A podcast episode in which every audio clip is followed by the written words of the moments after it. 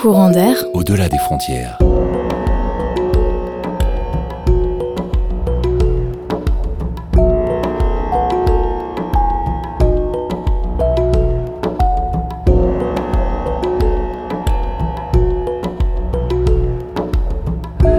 L'émission qui vous fait voyager le mercredi à 17h30.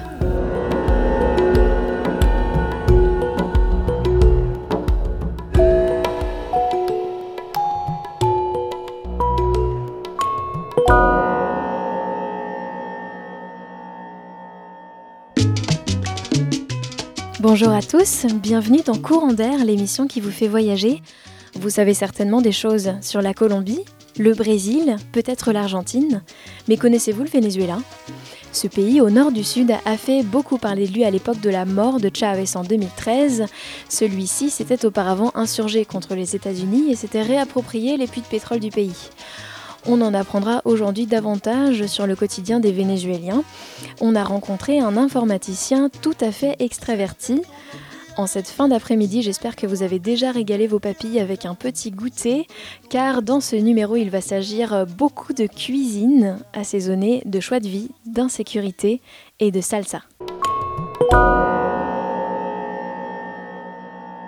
David, tu es en postdoc, ta thèse portait sur le traitement du signal. Tu travaillais sur des simulations du système cardiovasculaire? En fait, dans, les différentes applications cliniques, on a besoin de faire un, une simulation de comment ça marche, le système cardiovasculaire, c'est-à-dire le cœur, la circulation et surtout comment ça marche lorsqu'il y a une maladie.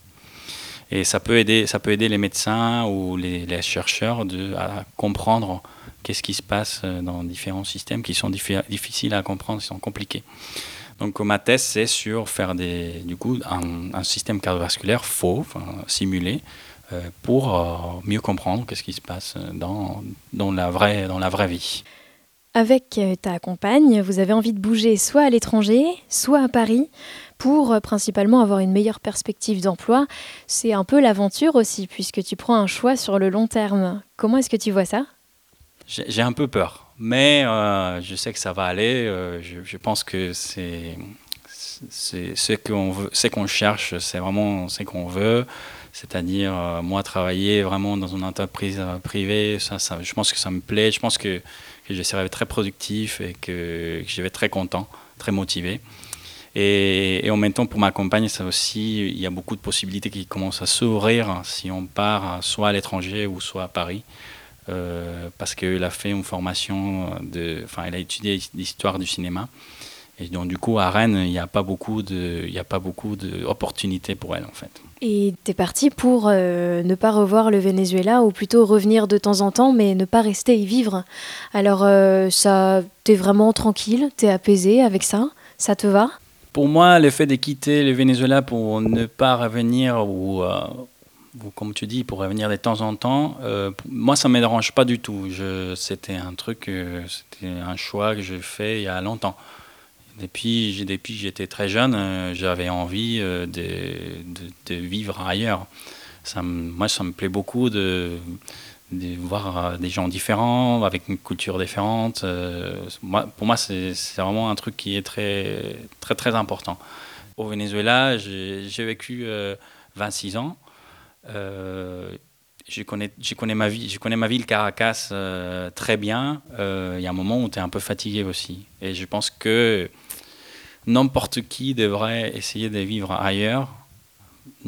Et si, et si, si, si, cette personne le veut, de revenir chez soi, euh, parce que c'est très riche. C'est très riche de voir d'autres gens, d'autres cultures, d'autres religions. Pour moi, il y a des c'est ici en France que j'ai vu plein de, plein, de, plein de religions différentes en fait. Et pour moi, c'était très intéressant. J'ai appris beaucoup en fait.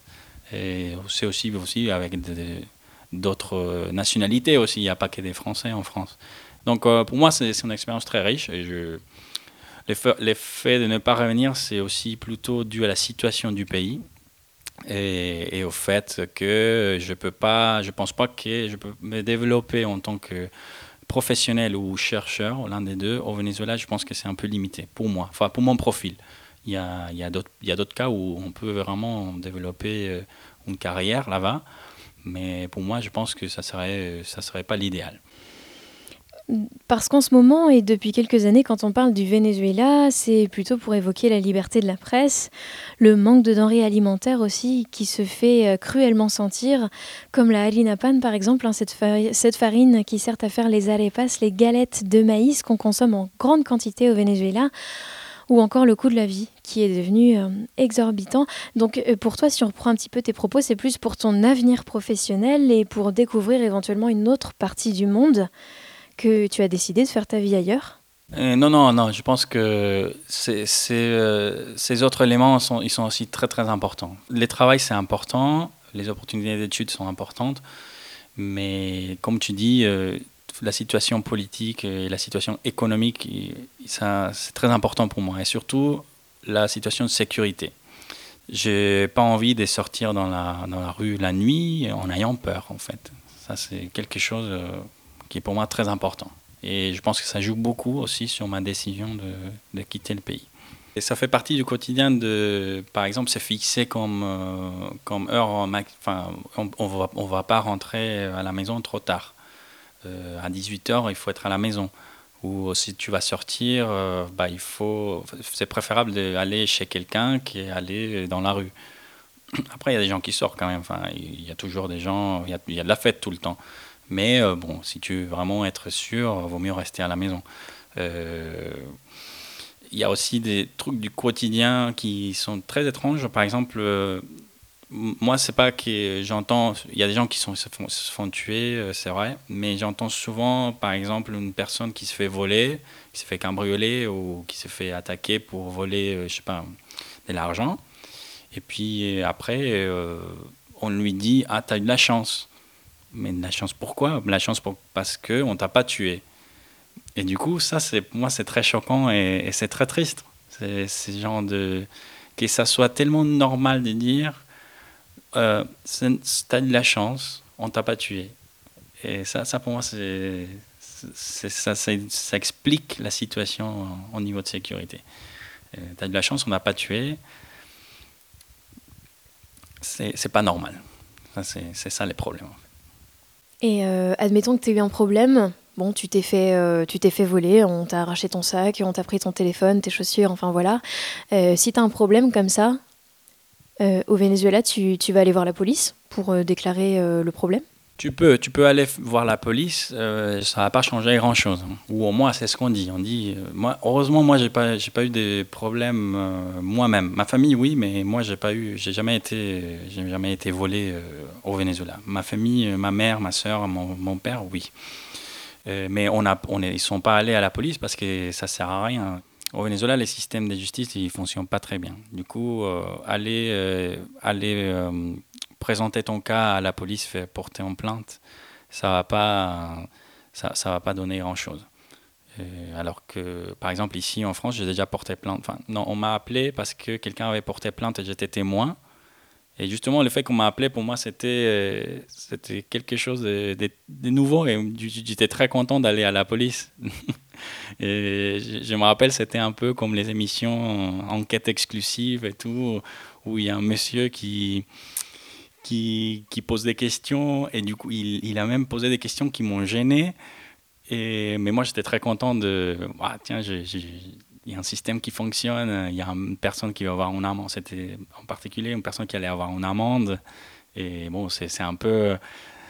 Un peu méchant de dire que c'était grâce à moi, mais comme j'étais témoin, et je faisais un peu un, acte, un acte civique, on va dire. Mais bon, là-bas, ça ne va, pas, pas fonctionner comme ça. C'est très sombre tout ce qu'on est en train de dire là. Mais il y a des choses aussi quand même qui te manquent du Venezuela. Comme par exemple alors les petits déj salés. C'est composé de quoi un petit déj au Venezuela? Alors les petits déjeuners salés, oui, effectivement c'est quelque chose qui manque énormément. Et heureusement ici je trouve les ingrédients pour le faire de temps en temps. Et, et c'est pour faire cette fameuse galette de farine de maïs qu'on appelle arepas.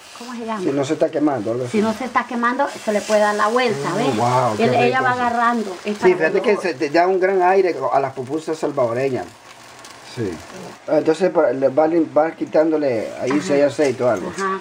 Mira que se miran, solo con mirarla se miran deliciosas, muy ricas, así que estoy ansioso de probarla. Donc, euh, alors un petit déjeuner typique vénézuélien pour moi, du coup, c'est un arepa, et farci soit avec de la viande, soit avec du fromage ou jambon, par exemple.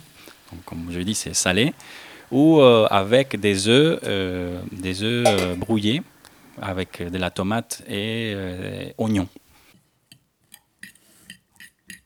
Donc euh, c'est délicieux. C'est vrai que pour, pour mes collègues français, souvent ils, font une petite euh, grimace quand ils entendent ça.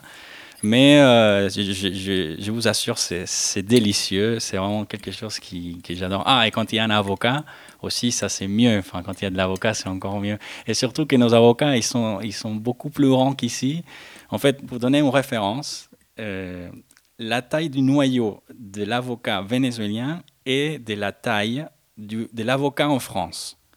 Enfin, même si l'avocat en France, il vient d'ailleurs, enfin, il vient souvent de Pérou ou d'Israël, euh, chez nous, c'est quand même comme un pastèque presque.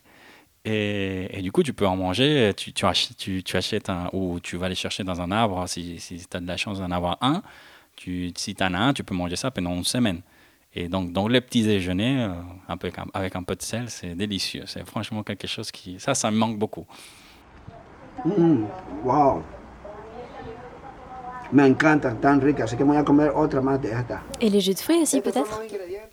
Ah oui, oui, oui, effectivement, j'ai oublié les jus de fruits. Euh, alors, ici, on trouve des jus de fruits, mais c'est pas, c'est pas des jus de fruits comme là-bas où euh, c'est fait euh, avec. Tu, souvent, quand tu vas dans le resto de petit déjeuner, ils ont, une, enfin, ils ont plein de fruits que tu peux voir et du coup, ils te font les, jus de fruits sur place. Donc ils mettent dans un mixeur.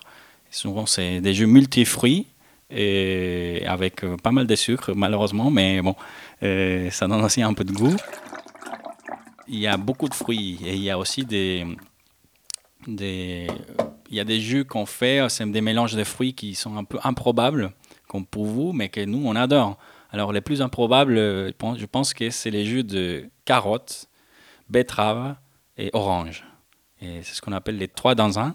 Et c'est, vraiment quelque chose qui donne vraiment la patate. Si tu vas, si tu, par exemple, si tu vas faire la balade euh, dans la montagne ou un truc comme ça, tu prends ça le matin et tu peux durer toute, toute, toute la journée à marcher ou à, enfin, à faire l'excursion, enfin, etc. Et euh, ça, franchement, je, je pense que c'est très bizarre comme mélange, mais c'est délicieux.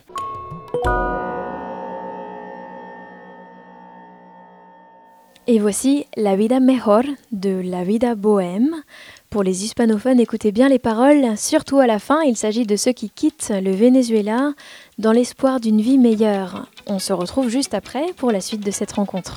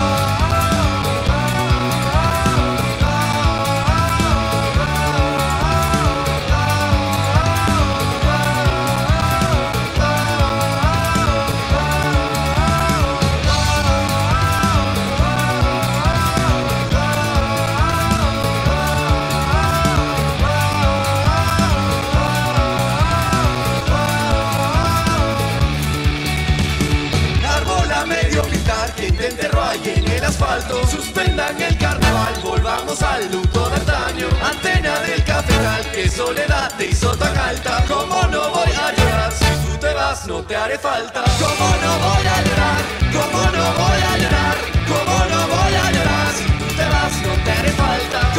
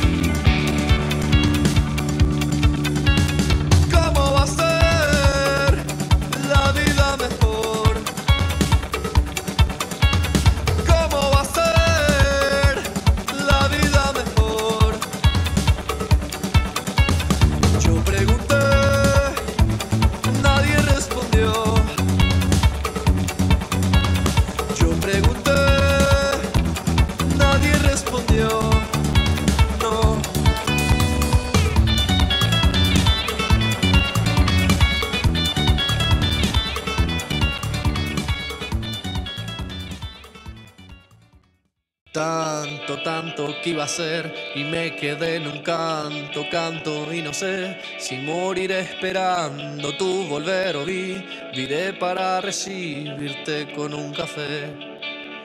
Llanto, vete a roer a otro porque yo no me pienso mover. Que me entierren en asfalto, aquí estaré el día que este canto sea más que fe.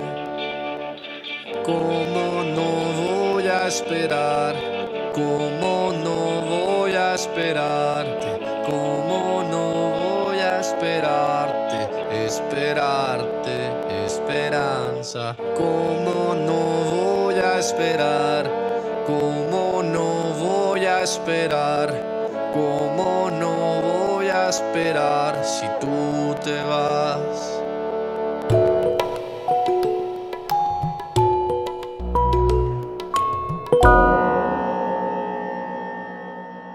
C'était La Vida Mejor de La Vida Bohème. Bienvenue auditeurs qui nous avez rejoints en cours de route dans Courant d'air, l'émission qui vous fait voyager. On rencontre cette semaine David, informaticien vénézuélien qui nous amène un peu de son beau pays. Alors David, tu es quelqu'un de plutôt souple et tu t'adaptes bien à un nouvel environnement, au quotidien, au fait de vivre une nouvelle vie également. Et mais justement pour toi l'intérêt au début, c'était de venir en immersion et de, je cite parce que ces propos sont de toi, faire comme vous les Français. Qu'est-ce que ça veut dire exactement? C'est vrai. C'est pour moi l'immersion était très très importante. Euh, je pense que c'est la meilleure manière d'apprendre une langue, c'est de passer du temps avec les Français, enfin en particulier les Français, et passer du temps avec vous et faire les choses comme vous le faites. Donc faire comme les Français, pour moi, c'est faire la fête comme vous, par exemple, ou euh, faire euh, les activités sociales comme vous. Par exemple, faire l'apéro. Pour moi, l'apéro, c'est un truc que, je ne connaissais pas. Fait apéro dîner, enfin apéro dînatoire aussi, ou, ou, euh, quand c'est une fête euh, où il faut venir et, manger, c'est-à-dire que tu as déjà mangé. Donc du coup, on n'appelle pas ça un apéro, on appelle ça la fête normale. Donc euh, venir avec des gâteaux apéritifs, euh, ouais, ça c'est bien. Ou par exemple, quand tu fais un barbecue, chacun amène la viande qu'il veut manger. Ça c'est pour moi une chose qui, qui, qui est différente.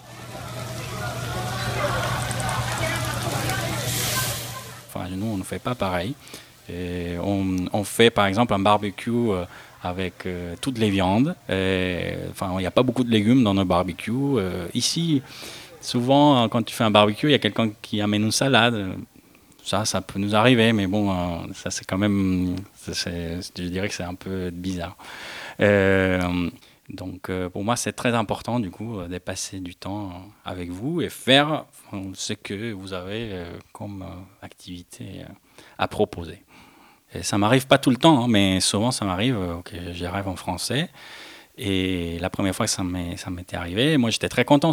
Pour moi, ça veut dire, ah tiens, comment, ça commence à, rester là, je commence à apprendre même dans mes rêves. Et une autre chose euh, que je fais, euh, enfin que je fais maintenant, mais que pour moi c'était très très très bizarre, c'est les oui aspirés. Et en fait, euh, je ne sais pas si c'est en général ou si c'est à Rennes, enfin en Bretagne, mais des fois les gens ils disent ouais au lieu de oui pour moi, la première fois que j'entends ça, et il y a mes collègues vénézuéliens, ils, ont dit la même chose euh, de leur côté. Euh, c'est surprenant. C'est pour moi, quelqu'un me fait Moi, j'ai peur. Qu'est-ce qui se passe? Est-ce qu'il y a un problème? Tu as, mal au cœur? Tu as besoin d'aide? Mais maintenant, ce qui est rigolo, c'est que maintenant, moi-même, je le fais. Moi, je parle, je parle à la compagne et des fois, je dis ouais, me c'est souvent quand on répète les oui, je me rends compte qu'on dit ouais, ouais, ouais, oui. Non, c'est au milieu. C'est au milieu. C'est souvent quand on répète euh, les oui et c'est au milieu. On dit ouais, ouais, ouais, ouais. Du coup, je trouve ça super rigolo, mais maintenant je le fais. Je pense que c'est quelque chose que j'ai appris ici. ouais, maintenant c'est bien ancré.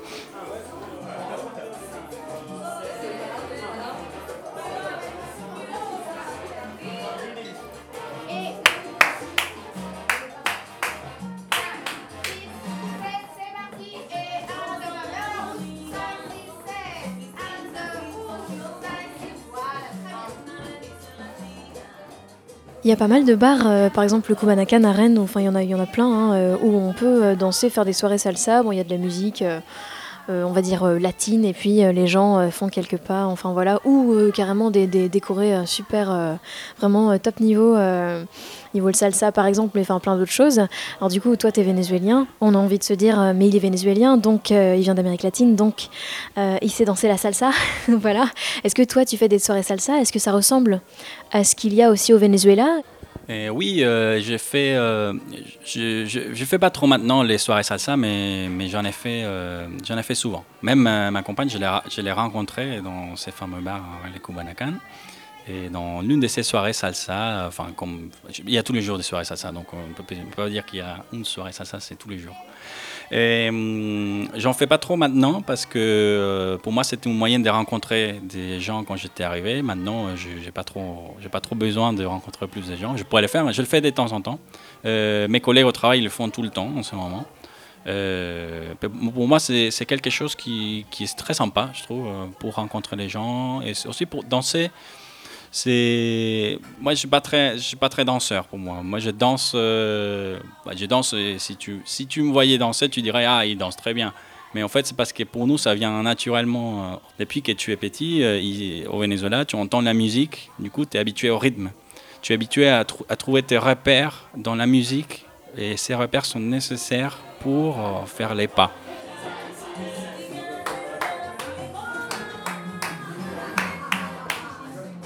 Par contre, ici en France, je trouve qu'il y a beaucoup de. La salsa a pris en cours. Euh, il y a beaucoup d'associations ici qui font un cours de salsa.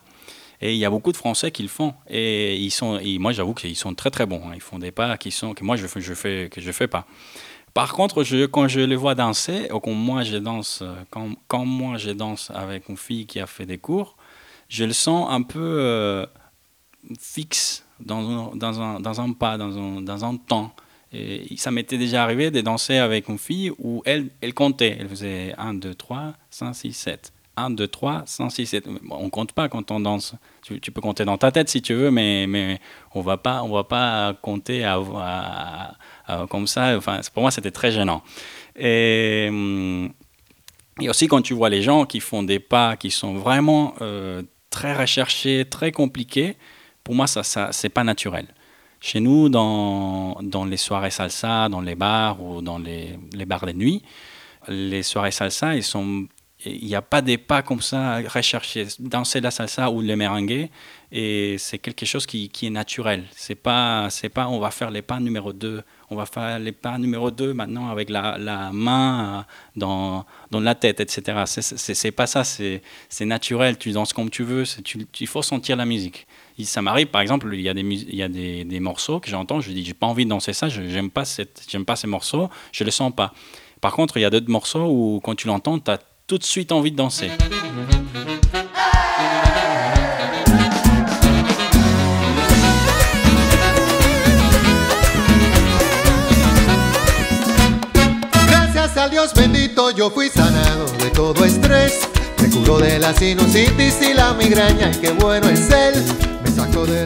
Et ici, je pense qu'il y a pas mal de pas mal d'endroits pour faire ça. Non seulement les Kubanakan, il y a aussi les Beauregard, il y a les Tiopakin. Il y a 3-4 bars différents et dernièrement, il y en a, il y en a plein. Qui, je pense que c'est très à la mode, c'est encore plus à la mode qui, quand je suis arrivé il y a 6 ans. Et bon, je pense qu'il faut profiter parce que c'est vraiment pour rencontrer les gens et aussi pour passer un bon moment.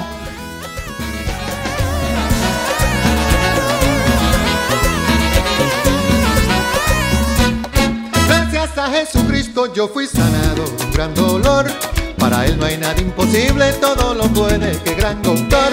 Me sano del ojo derecho y de un prolapso en el corazón. Y no me duele la Tout à l'heure, euh, je pensais qu'il y a un truc que, que les Français euh, ils font que moi je trouve que c'est positif et négatif, c'est le fait que les Français il est très râleur. Et, et moi je pense que c'est vrai. Voilà, vous les Français vous râlez beaucoup.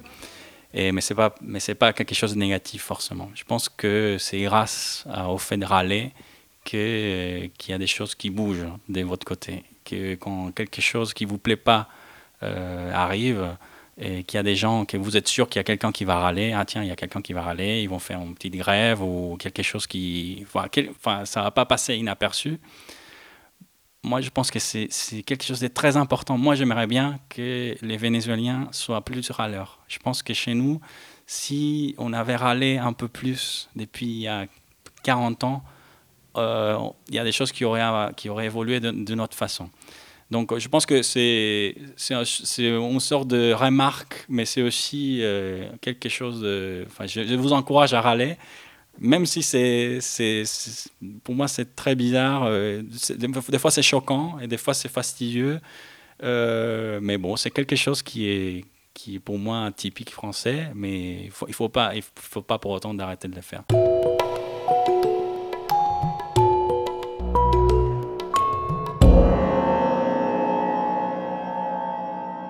Le Venezuela n'est pas un pays très touristique, euh, surtout en ce moment, mais des paysages absolument magnifiques et grandioses, tels El Salto Ángel, la cascade du Saut de l'Ange, plus haute cascade du monde, les forêts luxuriantes, les plaines, les montagnes andines et les déserts de sable. Toutes ces merveilles, c'est également au Venezuela que vous pourrez les admirer. Pour terminer en beauté, nous écoutons d'ici quelques instants Llévame a la Luna de Oscar de León. Merci à David, à Thomas, à Julien, à Gabi, à Camille. Merci au petit peuple qui continue à nous inspirer. vez en Marte o en Plutón. Consérvame. Eh, bueno, gracias por escucharme. Eh, mi nombre es David Ojeda y espero que sigan escuchando la semana que viene. mil mundos sin fin. Lléname de estrellas el confín del corazón. Déjame tus huellas en el último rincón. Volando allí, solo tú.